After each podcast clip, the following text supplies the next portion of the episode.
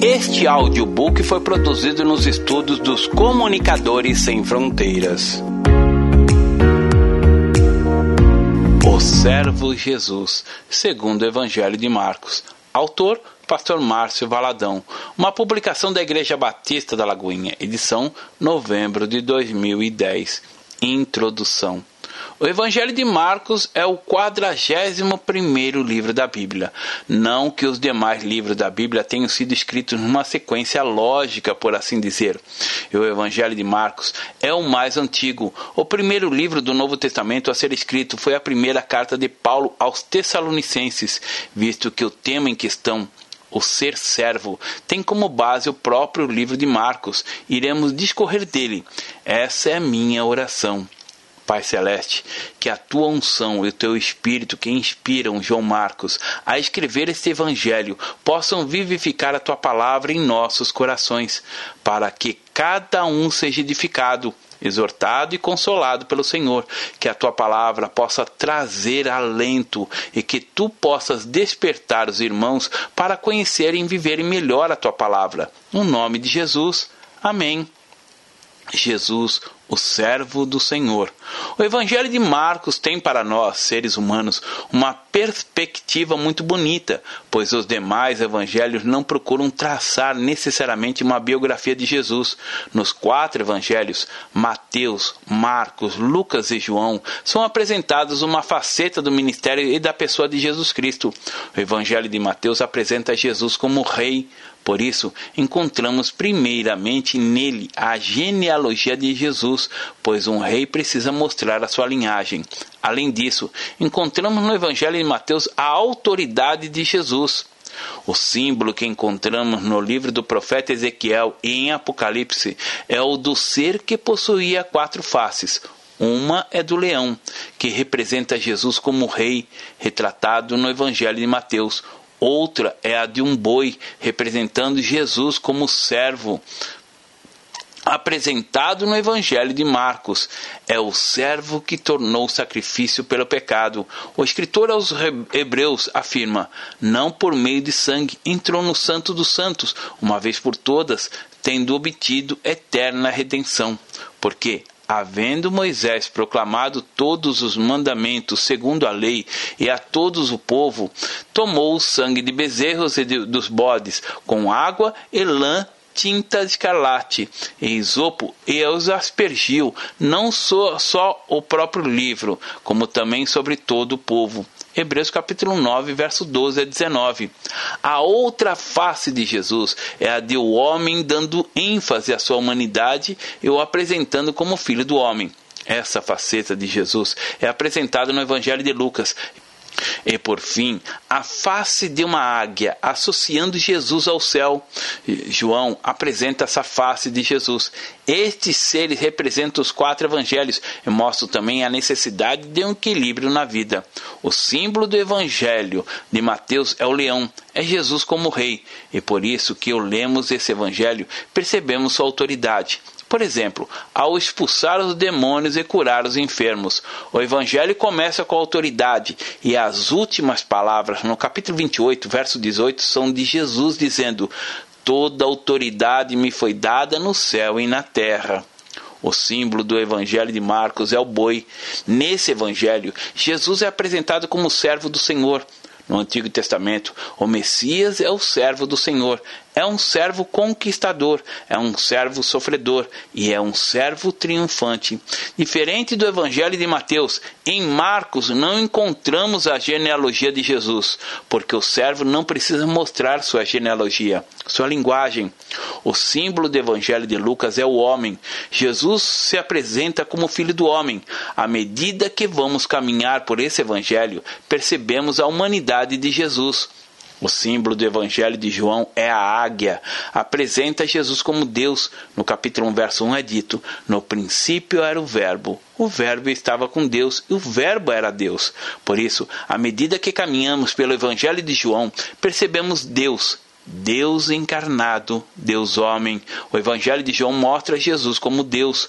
O Evangelho de Marcos tem 16 capítulos. A Bíblia hoje está traduzida em quase todas as línguas. E o primeiro livro a ser traduzido foi o Evangelho de Marcos, não apenas pelo fato de ser o menor, mas por ser um evangelho de ação, não encontramos muitos sermões de Jesus e nem muitas parábolas. Ele registra apenas 18 milagres de Jesus e somente quatro parábolas. No Evangelho de Marcos conhecemos Jesus em ação, ou seja, o vemos agindo, mas como que num relance, como se fosse um filme passando rapidamente. Não temos muita coisa para pensar, mas temos muitas coisas para ver. O interessante é que as ações são rápidas, mas são descritas com uma vivacidade tão grande. Nos 16 capítulos de Marcos, temos 678 versículos e 15.171 palavras. São 121 interrogações, 11 profecias do Antigo Testamento cumpridas e 30 novas profecias de Jesus temos 582 versículos da história. 43 versículos que foram cumpridos literalmente, e 53 versículos de algumas profecias que ainda não foram cumpridas. Temos ainda duas mensagens diretas de Deus. No Evangelho de Marcos, por duas ocasiões, o próprio Senhor Deus fala. A primeira vez está no capítulo 1, verso 11. Então foi ouvida uma voz dos céus: Tu és o meu filho amado, em ti me comprazo. A segunda vez está no capítulo 9, versículo 7. A seguir, veio uma nuvem que o envolveu, e dela uma voz dizia: Este é meu filho amado, a ele ouvi. Depois que o Senhor Deus enviou seu filho, ele não tem outra mensagem para o homem a não ser esta: este é meu filho amado, a ele ouvi. Não há outra mensagem, não existe outra expressão, a ele ouvi. Tudo que o homem precisa é ouvir a Jesus. Hoje vemos muitas palavras proferidas de maneira errônea, muitos falsos profetas, escarnecedores, que distorcem a palavra de Deus. Mas temos que pautar nossas vidas nas Escrituras, por isso, basicamente, tudo repousa nessa expressão. Este é meu filho amado, a ele ouvi. Devemos seguir a palavra, ouvir a Jesus. Quem escreveu o Evangelho de Marcos foi João Marcos, um convertido de Pedro, um filho seu na fé. João Marcos era um dos filhos de Maria, uma mulher muito rica. Ele era sobrinho de Barnabé e discípulo de Jesus. Paulo e Barnabé o levaram na primeira viagem missionária, mas ele ficou com saudade de casa e abandonou o grupo. Paulo e Barnabé se separaram por causa de Marcos quando começaram a segunda viagem missionária. As Escrituras dizem que Maria, mãe de Marcos, era muito rica. Com seus bens, ela sustentou o ministério do Senhor Jesus. Jesus não pedia ofertas para o seu ministério. Havia um grupo de pessoas que sustentavam o ministério do Senhor Jesus. No próprio grupo de apóstolos tinha um deles, Judas, que depois o traiu. Ele era o tesoureiro que cuidava das ofertas, que mantinha aquela equipe de trabalho. João Marcos teve uma história com a nossa história e ele era rico. Existe para algumas pessoas ricas uma dificuldade tremenda de abrir mão do dinheiro. Como Jesus disse, é mais fácil um camelo entrar pelo fundo de uma agulha do que um rico entrar no reino de Deus. Isso porque, muitas vezes, essas pessoas dizem: bem, eu tenho tudo, eu não preciso de coisa alguma no capítulo 10 de Marcos, verso 17, Jesus encontra um jovem rico e, pondo-se Jesus a caminho, correu um homem ao seu encontro e, ajoelhando-se, perguntou-lhe: Bom mestre, que farei para herdar a vida eterna? Agora veja a resposta de Jesus nos versos 21 e 22. E Jesus, fitando, o amou e disse: Só uma coisa lhe te falta. Vai, vende tudo que tens, dá aos pobres e terás um tesouro no céu. Então vem e segue-me. Ele, porém, contrariado com esta palavra, retirou-se triste, porque era dono de muitas propriedades. O problema desse homem não era o fato de ser dono de muitas propriedades, mas o fato de que as propriedades é que eram donas dele, ou seja, as propriedades é o que possuíam. Jesus vem e mostra que as riquezas o possuíam. O pecado não está em ser rico. Pelo contrário, o problema é quando a riqueza os possui. Esse homem foi embora triste. Ainda nesse texto percebemos uma expressão de que Jesus disse. E Jesus, fitando, o amou e disse. Fitou, amou e disse. Normalmente, quando alguém vai falar com Jesus para outra, ela quer falar primeiro, mas ela deve amar antes e falar por último. A primeira coisa que Jesus fez foi fitar aquele homem rico. Jesus parou e fitou aquele homem. E a palavra diz que Jesus o amou. E só depois ele falou. Normalmente queremos falar. Falamos, falamos e as pessoas não se convertem. Por quê? Primeiro temos que olhar, amar e só depois falar. Fico incomodado quando alguém me procura e diz: Pastor, eu tenho que mudar minha, da minha casa, pois mudou para o lado da minha casa uma pessoa que tem me aborrecido muito. Eu digo: Não, querido, você tem que ficar ali, pois aquelas pessoas precisam de Jesus, precisam conhecê-lo. Ame aquelas pessoas, leve um bolo gostoso para elas. Dê abertura para uma oportunidade de falar de Jesus. O mais comum é a pessoa querer falar logo, mas a primeira coisa que Jesus fez foi fitar. Em segundo lugar, ele amou e depois falou. O texto diz que aquele homem foi embora triste, mas ninguém resiste ao olhar do Senhor. No capítulo 14, verso 51, lemos: Seguia um jovem coberto unicamente com lençol, e lançaram limão, mas ele, largando o lençol, fugiu desnudo. Quem era esse jovem? Não encontramos registrado esse fato em nenhum dos outros evangelhos. Quem sabe não era aquele jovem rico? Em Atos, capítulo 12, versículo 12, encontramos novamente a família de João Marcos. Em Jerusalém existia aquela casa, muito grande e muito rica. Diz o texto: Considerando ele a sua situação, resolveu ir à casa de Maria, mãe de João, cognominado Marcos, onde muitas pessoas estavam congregados e oravam. Na casa de Marcos havia como se fosse uma célula. Quando Pedro estava preso e houve libertação, ele queria encontrar os irmãos e ele foi exatamente para a casa de João Marcos. Quem transmitiu para João Marcos todas as verdades do Evangelho foi o apóstolo Pedro. Ele foi um discípulo seu como Timóteo fora discípulo do apóstolo Paulo. Quando vamos lendo as Escrituras, percebemos determinados eventos e quem foi o discipulador foi João Marcos. Em 1 Pedro, capítulo 5, versículo 13, lemos: aquela que se encontra em Babilônia também eleita, vos saúda, como igualmente meu, meu filho Marcos. Pedro chamava Marcos de meu filho, alguém que possuía com ele uma relação profunda e uma relação gloriosa de amor. A síntese de todos os 16 capítulos do Evangelho de Marcos encontra-se no capítulo 10, versículo 45, no qual o próprio Senhor Jesus começa a traduzir a razão do seu ministério. Porque o Filho do Homem não veio para ser servido, mas para servir e dar a vida em resgate a muitos. A figura de Jesus no Evangelho de Marcos é o boi. Jesus é apresentado como servo, o servo profetizando em Isaías, em Zacarias e em Filipenses, capítulo 2, versículos 6 e 7.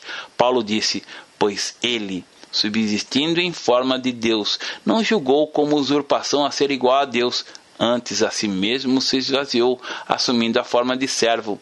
Percebemos no Evangelho de Marcos as características de servo. Jesus disse: Basta ao discípulo ser como seu mestre. Estamos vivendo um período em que determinadas mensagens doutrinárias têm passado sobre a cristandade, diluindo a fé de muitos e os próprios princípios da palavra de Deus, que vão sendo negligenciados. Estamos vivendo hoje um evangelho de ofertas, em que as pessoas buscam a igreja na esperança de ganhar algo, dizem. O que Jesus irá fazer por mim? O cristianismo não é apenas buscar o que Jesus irá fazer, mas o que eu posso fazer. Essa é a mensagem do próprio Senhor, porque o Filho do Homem não veio para ser servido. Nós queremos só receber e receber mais. Isso é errado? Não, pois temos nossas necessidades, mas basicamente o Evangelho não é aquele que é servido, mas aquele que serve. O que seria a história da igreja se cada irmão realmente encarasse essa verdade? A resposta é essa, de servir. Normalmente cumprimentamos alguém dizendo tudo bem e saímos correndo. Não paramos para ouvir sequer a resposta. Muitas vezes a pessoa pode estar com o coração tão apertado por algum motivo, porque foi despedido do emprego, o carro foi roubado, a filha solteira chegou em casa e disse que estava grávida. Enfim, o evangelho é algo tão diferente. Hoje, muitas pessoas estão vivendo um evangelho mercantilista. No Evangelho de Marcos, percebemos Jesus como um servo. No capítulo 6, verso 34 é dito: Ao desembarcar, viu Jesus uma grande multidão e compadeceu-se deles, porque eram como ovelhas que não têm pastor. E passou a ensinar-lhe muitas coisas. A primeira característica de servo que vemos nesse texto é essa: Jesus se compadeceu. O coração de Jesus era tão cheio de compaixão, servo, como o coração cheio de compaixão. No capítulo 8, verso 2, novamente o Senhor Jesus diz: tenho compaixão dessa gente. No capítulo 10, verso 21, Jesus, fitando, o amou e disse: O amou. Algumas pessoas se lembram da morte de Jesus apenas uma vez por ano, na chamada Sexta-feira da Paixão, e deixam de comer algum tipo de alimento, falam mais baixo. Mas nós devemos amar o Senhor não apenas em um dia. Paulo afirmou: "O amor de Cristo nos constrange", segundo Coríntios capítulo 5, verso 14. À medida que vamos caminhando, percebemos o seu grande amor. Ali estava aquele homem, talvez o nosso João Marcos, com a vida toda destruída, e dizem as escrituras: Jesus o amou ele veio para servir. No capítulo 4, versos 35 a 40, temos o episódio de Jesus no meio da tempestade, no mar da Galiléia, enquanto o Senhor dormia. Naquele dia, sendo já tarde, disse-lhe Jesus: Passemos para outra margem. E eles, despedindo a multidão, o levaram assim como estava no barco, e outros barcos o seguiam. Ora, levantou-se grande temporal de vento, e as ondas arremessavam contra o barco, de modo que o mesmo já estava a encher-se de água.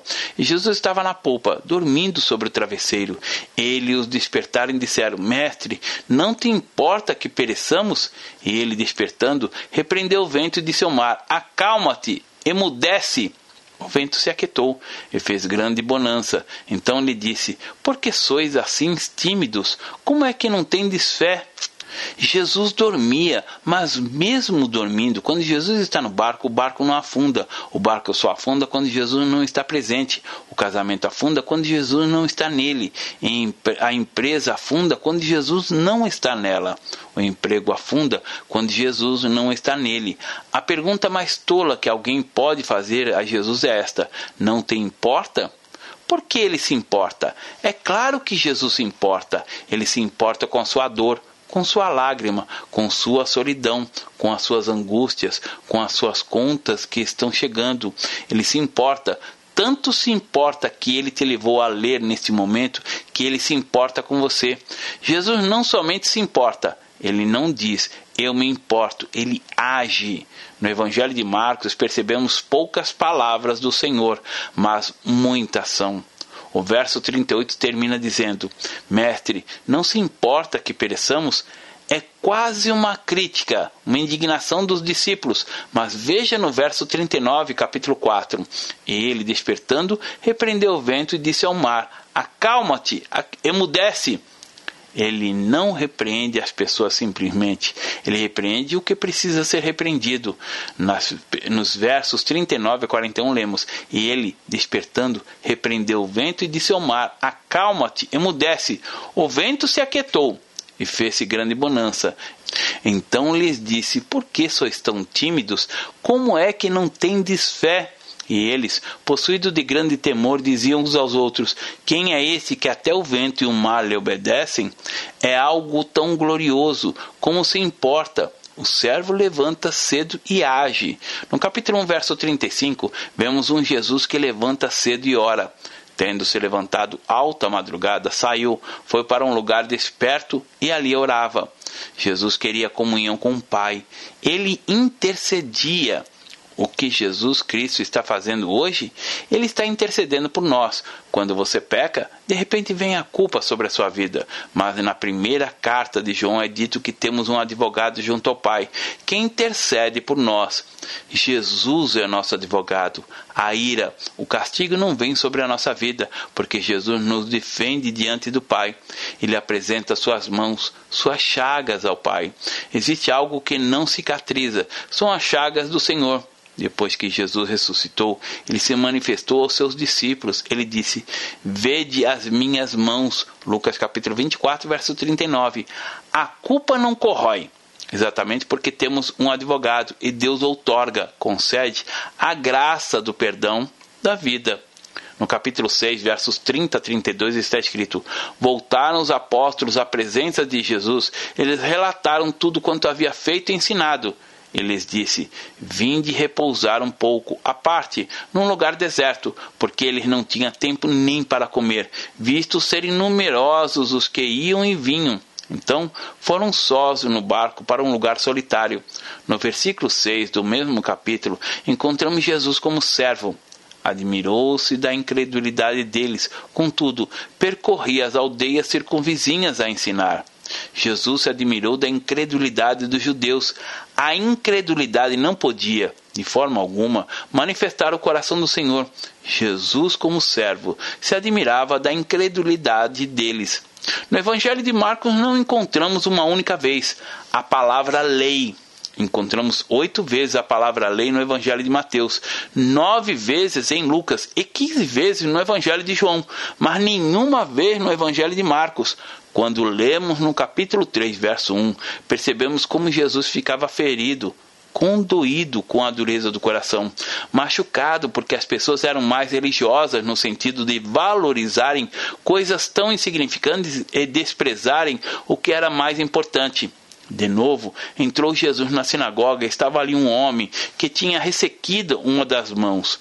E estava observando a Jesus para ver se o curaria em dia de sábado, eu, aí a fim de o acusarem. E disse Jesus ao homem da mão ressequida: Vem para o meio. Então lhe perguntou: É lícito no sábado fazer o bem ou fazer o mal? Salvar a vida ou tirá-la? Mas eles ficaram em silêncio. Olhando ao redor, indignando-se e conduído com a dureza do seu coração, disse ao homem: Estende a mão. Estendeu-a a mão e lhe foi restaurada.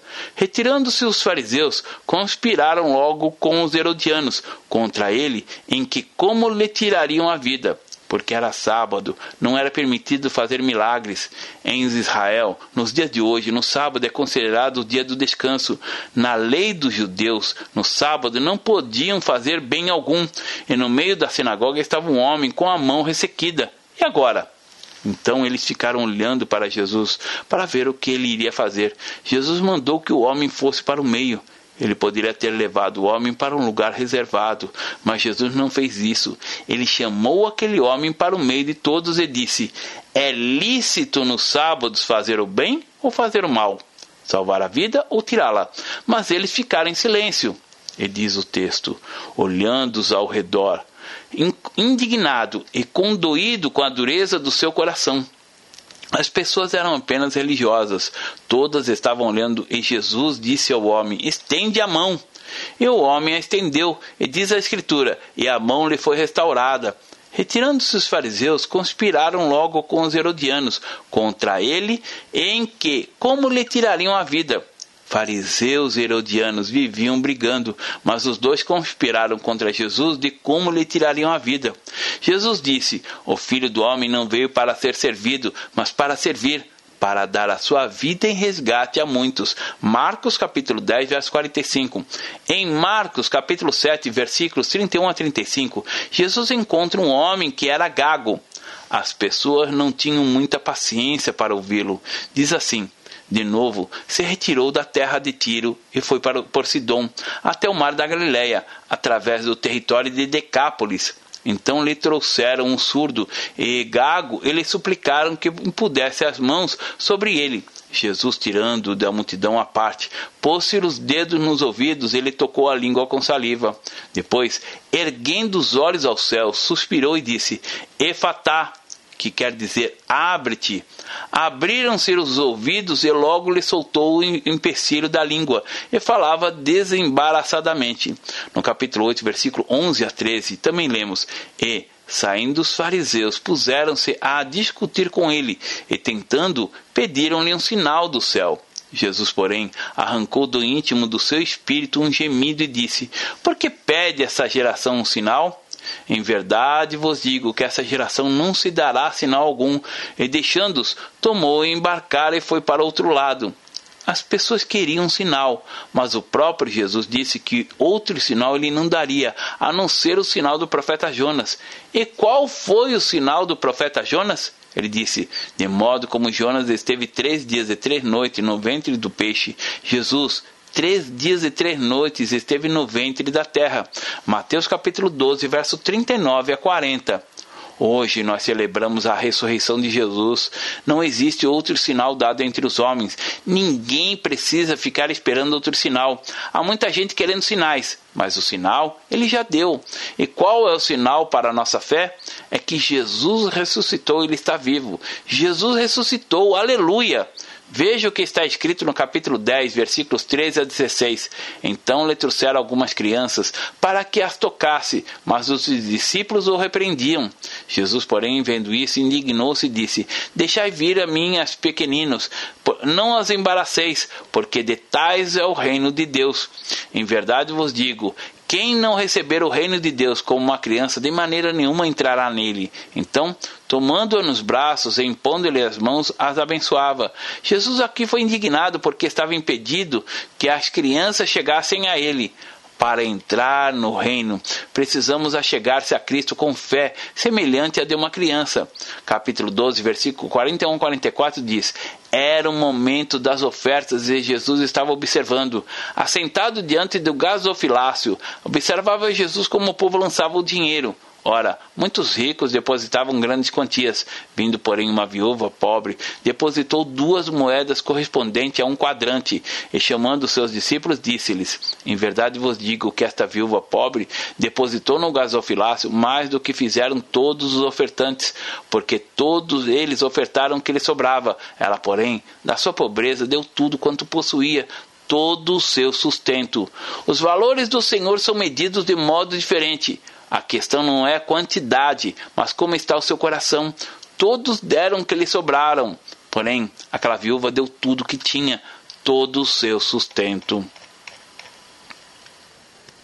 O ministério de Jesus. O Evangelho de Marcos tem 16 capítulos, mas os capítulos 11 a 16 descrevem apenas uma semana do ministério de Jesus.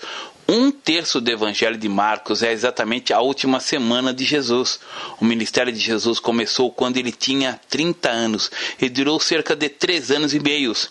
O Evangelho de Marcos descreve os três anos e meios em apenas dez capítulos. Os capítulos 11 ao 16 descrevem apenas a última semana de Jesus. Vamos voltar ao primeiro capítulo de Marcos princípio do Evangelho de Jesus Cristo, Filho de Deus. Esta é uma declaração teológica, não é um prefácio, mas uma base, um fundamento. Dos versos 1 ao 13 de Marcos, capítulo 1, lemos sobre João Batista. Algumas pessoas imaginaram João Batista diferente, porque ele tinha uma roupa diferente comia uma comida diferente, comia mel com gafanhotos, achavam que ele pregava ira, castigo, destruição. Mas a verdade é que muitas pessoas da Judéia e de Jerusalém corriam para ouvirem João Batista. João era precursor, ele trazia uma mensagem de graça, de amor. Jesus disse que, dentre os filhos de mulher, ninguém foi maior que João Batista. Nos versos 9 a 11, vemos o batismo de Jesus. Jesus precisava ser batizado. Ele não tinha pecado, porque ele foi batizado. Ele se identificou conosco. Jesus falou: Aquele que crer e for batizado será salvo. Nos versos 12 e 13, lemos acerca da tentação de Jesus. E logo o Espírito o impeliu para o deserto, onde permaneceu quarenta dias, sendo tentado por Satanás. Estava com as feras, mas os anjos o serviam do verso 14 ao, do capítulo 1 até o versículo 50 do capítulo 9, ele começa o ministério chamado Galileu, ou seja, o ministério da Galileia. Ainda no capítulo 1, versos 16 a 19, temos Jesus chamar seus quatro primeiros discípulos. Depois disso, ele vai para Cafarnaum e lá opera curas e expulsa demônios. Já no capítulo 2, ouvemos ainda no ministério de Galileu, curando um paralítico em Cafarnaum no capítulo 2, versículo 13, Jesus chama Levi, que se torna Mateus. De novo saiu Jesus para junto no mar, e toda a multidão vinha ao seu encontro, e ele os ensinava. Quando ia passando, viu a Levi, filho de Alfeu, sentado na coletoria, e disse-lhe: Segue-me. Ele se levantou e o seguiu. Vemos Jesus sempre em ação. No capítulo 3, versículo 7, até o capítulo 7, versículo 23, Jesus tem amigos, mas também os adversários. No capítulo 4, Jesus ensina por meio de parábolas e a partir do versículo 35 acalma a tempestade. Naquele dia, sendo já tarde, disse-lhe Jesus: Passemos para outra margem. E eles, despedindo a multidão, o levaram assim como estava, no barco, e outros barcos o seguiam. Ora, levantou-se um grande temporal de vento, e as ondas se arremessavam contra o barco, de modo que o mesmo já estava a encher-se de água. Jesus estava na polpa, dormindo sobre o travesseiro. Eles o despertaram e lhe disseram: Mestre, não te importa que pereçamos? E ele, despertando, repreendeu o vento e disse ao mar: Acalma-te, emudece. O vento se aquietou e fez-se grande bonança. Então lhes disse: Por que sois tão tímidos? Como é que não tendes fé? E eles, possuídos de grande temor, diziam uns aos outros: Quem é esse que até o vento e o mar lhe obedecem? Marcos capítulo 4, verso 35 a 41. No capítulo 5, versos 1 a 14, Marcos narra a cura do endemoniado Geraceno e depois a ressurreição da filha de Jairo. Já no capítulo 6, a partir do verso 7, vemos as instruções dadas por Jesus aos doze, a morte de João Batista, a primeira multiplicação de pães e peixes, quando Jesus alimentou cinco mil homens, sem falar das crianças e mulheres, e depois Jesus andou sobre as águas. No capítulo 7, novamente, Jesus contesta a tradição dos anciões, dos religiosos. Vemos aqui que, por manterem a tradição dos anciões de não comerem sem lavar cuidadosamente as mãos, consideravam que os discípulos de Jesus comiam com as mãos impuras. Em Israel, até os dias de hoje, as pessoas lavam a mão para tudo. Porém, os versos 18 a 23, Jesus disse: Então lhes disse: Assim também vós não entendeis? Não compreendeis que tudo que é de fora entra no homem não pode se contaminar, porque não é, não lhe entra no coração, mas no ventre e sai para o lugar escuso, e assim considerou eles puros os, todos os alimentos. Tenha bom senso, não seja esse tipo de religiosidade. E dizia: o que sai do homem, isso é o que contamina, porque de dentro do coração dos homens é que procedem os maus desígnios, a prostituição, os furtos, os homicídios, os adultérios, a avareza, as malícias, o dolo, a lascívia, a inveja, a blasfêmia, a soberba, a loucura. Ora, todos esses males vêm de dentro e contaminam o homem. O que contamina o homem é o que sai de dentro do seu coração. No capítulo 8 temos a segunda multiplicação de pães e peixes. Jesus novamente alimenta uma multidão. Então, vendo a cura de um cego em Betsaíba, e Jesus ensinando e curando, chegando às aldeias de Cesareia e Filipe vemos a transfiguração no capítulo 9, versículos 2 a 8. Seis dias depois, tomou Jesus consigo a Pedro, Tiago e João e levou-os sós à parte a um alto monte. Foi transfigurando diante deles. As suas vestes tornaram-se resplandecentes e sobremodo brancas, como nenhum lavadeiro na terra o poderia alvejar. Apareceu-lhes Elias e Moisés, estavam falando com Jesus. Então Pedro, tomando a palavra, disse: Mestre, bom estarmos aqui e façamos três tendas uma será tua, outra para Moisés e outra para Elias, pois não sabiam o que dizer, por estarem eles aterrados. A seguir veio uma nuvem que os envolveu, e dela uma voz dizia: Este é meu filho amado, a ele ouvir. E de relance, olhando ao redor, a ninguém mais viram com ele senão Jesus. No capítulo 10, Jesus prega na Pérea. Ele fala sobre o divórcio, riquezas, tradições, a cura do cego Bartimeu no capítulo 11, inicia-se a última semana do Senhor, do verso 1 a 11, temos a entrada triunfal em Jerusalém no domingo. A partir do verso 12, temos a maldição da figueira e a purificação do templo na segunda-feira. Na terça-feira, encontramos o Senhor falando sobre fé e temor. E no capítulo 12, ele fala sobre parábolas e controvérsias. No capítulo 13, do verso 1 ao 37, temos o sermão do Monte das Oliveiras, o sermão profético. Jesus termina a terça-feira em Betânia, no capítulo 14, quando recebeu a unção ressurreição de Maria, irmã de Lázaro, uma demonstração de grande amor. Muitos murmuraram contra ela, dizendo que a quantia era equivalente ao salário de um lavrador, trezentos denários. Mas Jesus a defendeu, dizendo: Deixa, por que a molestais?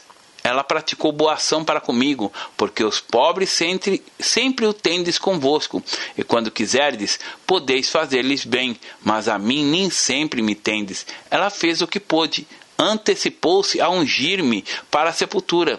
Em verdade vos digo: onde for pregado em todo o mundo o Evangelho, será também contado o que ela fez, para memória sua. Marcos capítulo 14, versos 6 a 9. Ainda no capítulo 14, versos 12 a 29, vemos o Senhor participando e distribuindo a ceia. A ceia do Senhor não veio substituir a Páscoa. É algo completamente diferente. Não há mais celebração de Páscoa. A ceia é um testemunho em que recordamos a realidade da morte do Senhor na sexta-feira, ainda no capítulo 14, vamos encontrar o Senhor no Getsemane, um jardim na encosta do Monte das Oliveiras.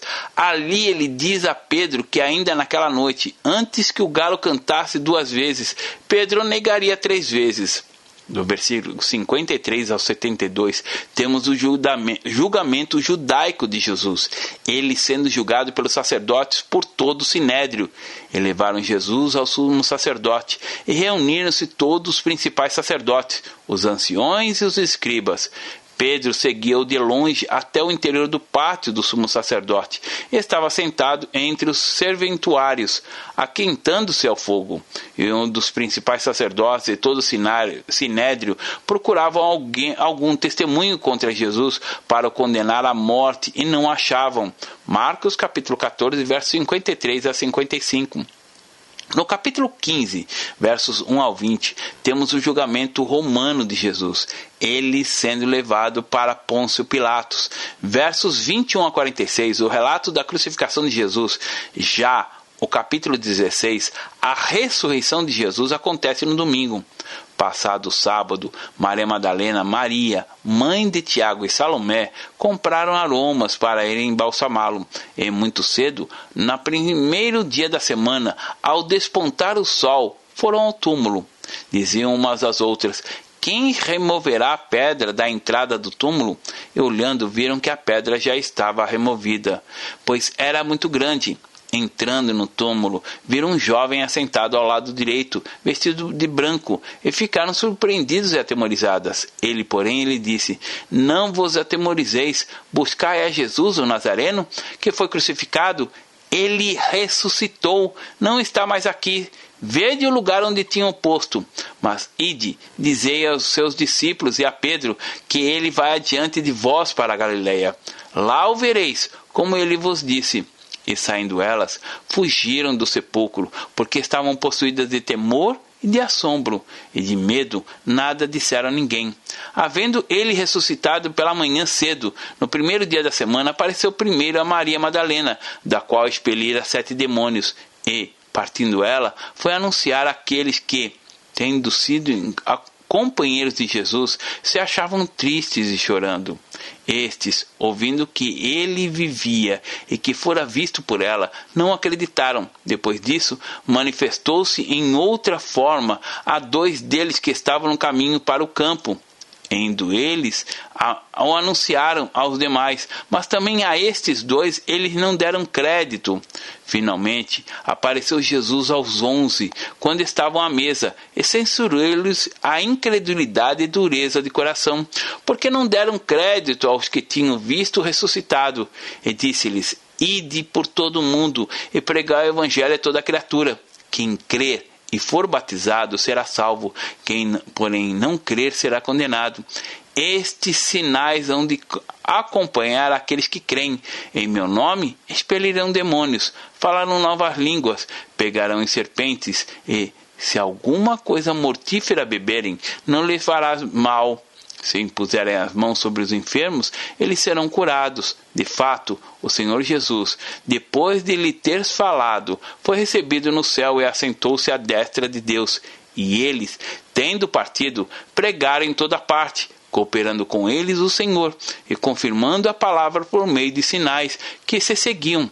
Marcos capítulo 16, verso 1 a 20. Glória a Deus, aleluia, por esta realidade tão viva que é a palavra do Senhor. Para cada um dos capítulos do Evangelho de Marcos, vemos Jesus se revelando com autoridade sobre os demônios, as enfermidades, as circunstâncias, mas acima de tudo, revela seu caráter de servo por trás de cada uma de suas atitudes. Conclusão. Vimos um pouco sobre o Evangelho de Marcos. Neste Evangelho, o Senhor diz: Porque o Filho do Homem não veio para ser servido, mas para servir e dar a sua vida em resgate de muitos. E Marcos termina o Evangelho dizendo: De fato, o Senhor Jesus, depois de ele ter falado, foi recebido no céu e assentou-se à destra de Deus. Por isso, Paulo disse: Pois ele, subsistindo em forma de Deus, não julgou como usurpação a ser igual a Deus. Antes, a si mesmo se esvaziou, assumindo a forma de servo, tornando-se em semelhança de homem, e reconhecido em figura humana. A si mesmo se humilhou, tornando-se obediente até a morte e morte de cruz pelo que Deus o exaltou sobremaneira e lhe deu um nome que está acima de todo nome, para que o nome de Jesus se dobre todo o joelho, nos céus, na terra e debaixo da terra, e toda língua confesse que Jesus Cristo é o Senhor, para a glória de Deus Pai. Filipenses capítulo 2, versos 6 a 11. E diz também que o evangelho de Marcos, e eles, tendo partido, pregaram em toda parte, cooperando com eles o Senhor e confirmando a palavra por meio de sinais que o seguiam. Em meu nome expelirão demônios, em meu nome falarão novas línguas, sinais, imporão as mãos sobre os enfermos e o curarão. Em meu nome. Quando você entra no livro de Atos, todos esses sinais prometidos pelo Senhor se transformaram como que um patrimônio da igreja. Se você crê, você não pode desprezar os sinais. Eles irão acompanhar aqueles que creem. A sua vida é uma vida sobrenatural. Diz a palavra que o Senhor andou por toda parte fazendo bem, porque Deus era com ele. Quando passamos pelo Evangelho de Marcos, conhecemos um pouco do Senhor e do seu amor. Quantas vezes o inimigo vem e começa a falar ao seu coração palavras de derrota, dizendo que Jesus não se importa com você, mas Jesus o ama e se importa com você. Marcos nos mostra Jesus, servo do Senhor, servo sofredor, mas procure vê-lo triunfante. Em cada parte do Evangelho de Marcos, você percebe que Jesus se importa com você, que ele tomou a sua culpa e que só ele pode trazer perdão. Salvação é um dom, é um presente. A Escritura diz: pela graça sois salvos por meio da fé. E isto não vem de vós, é dom de Deus, não vem de as obras, para que ninguém se glorie. Efésios capítulo 2, verso 8 e 9. Tudo o que era preciso fazer para você ser salvo, Jesus fez. Por isso, a salvação é um presente de Deus. O servo do Senhor fez tudo para que hoje pudéssemos tomar posse da vida eterna pela fé. Deus abençoe. Pastor Márcio Valadão. Jesus te ama e quer você. Primeiro passo: Deus o ama e tem um plano maravilhoso para a sua vida, porque Deus amou o mundo de tal maneira que deu seu Filho unigênito para todo aquele que nele crê não pereça, mas tenha vida eterna. João capítulo 3, verso 16. Segundo passo, o homem é pecador e está separado de Deus, pois todos pecaram e carecem da glória de Deus. Romanos capítulo 3, verso 23, parte B. Terceiro passo: Jesus é a resposta de Deus para o conflito do homem. Respondeu-lhe Jesus: Eu sou o caminho, e a verdade e a vida. Ninguém vem ao Pai senão por mim. João capítulo 14, verso 6. Quarto passo: é preciso receber a Jesus em nosso coração, mas a todos quanto receberam, deu-lhes o poder de serem feitos filhos de Deus, a saber, aos que crerem em seu nome. João capítulo 1, verso 12, parte A. Se com tua boca confessares Jesus como Senhor e, em teu coração, credes que Deus o ressuscitou dentre os mortos, será salvo. Porque com o coração se crê para a justiça e com a boca se confessa a respeito da salvação. Romanos capítulo 10, verso 9 e 10. Quinto passo. Você gostaria de receber a Cristo em seu coração? Faça essa oração de decisão em voz alta. Senhor Jesus, eu preciso de ti. Confesso-te o meu pecado de estar longe dos teus caminhos. Abra a porta do meu coração e te recebo como meu único Salvador e Senhor. Te agradeço porque me aceita assim como eu sou e perdoa o meu pecado. Eu desejo estar sempre dentro dos teus planos para a minha vida. Amém. Sexto passo: procure uma igreja evangélica próxima à sua casa. Nós estamos reunidos na Igreja Batista da Lagoinha, Rua Manuel Macedo, 360, bairro São Cristóvão, Belo Horizonte, Minas Gerais. Nossa igreja está pronta para lhe acompanhar nesse momento tão importante da sua vida. Nossos principais cultos são realizados aos domingos. Ficaremos felizes com sua visita. Uma publicação da Igreja Batista da Lagoinha, Gerência de Comunicação, www.lagoinha.com.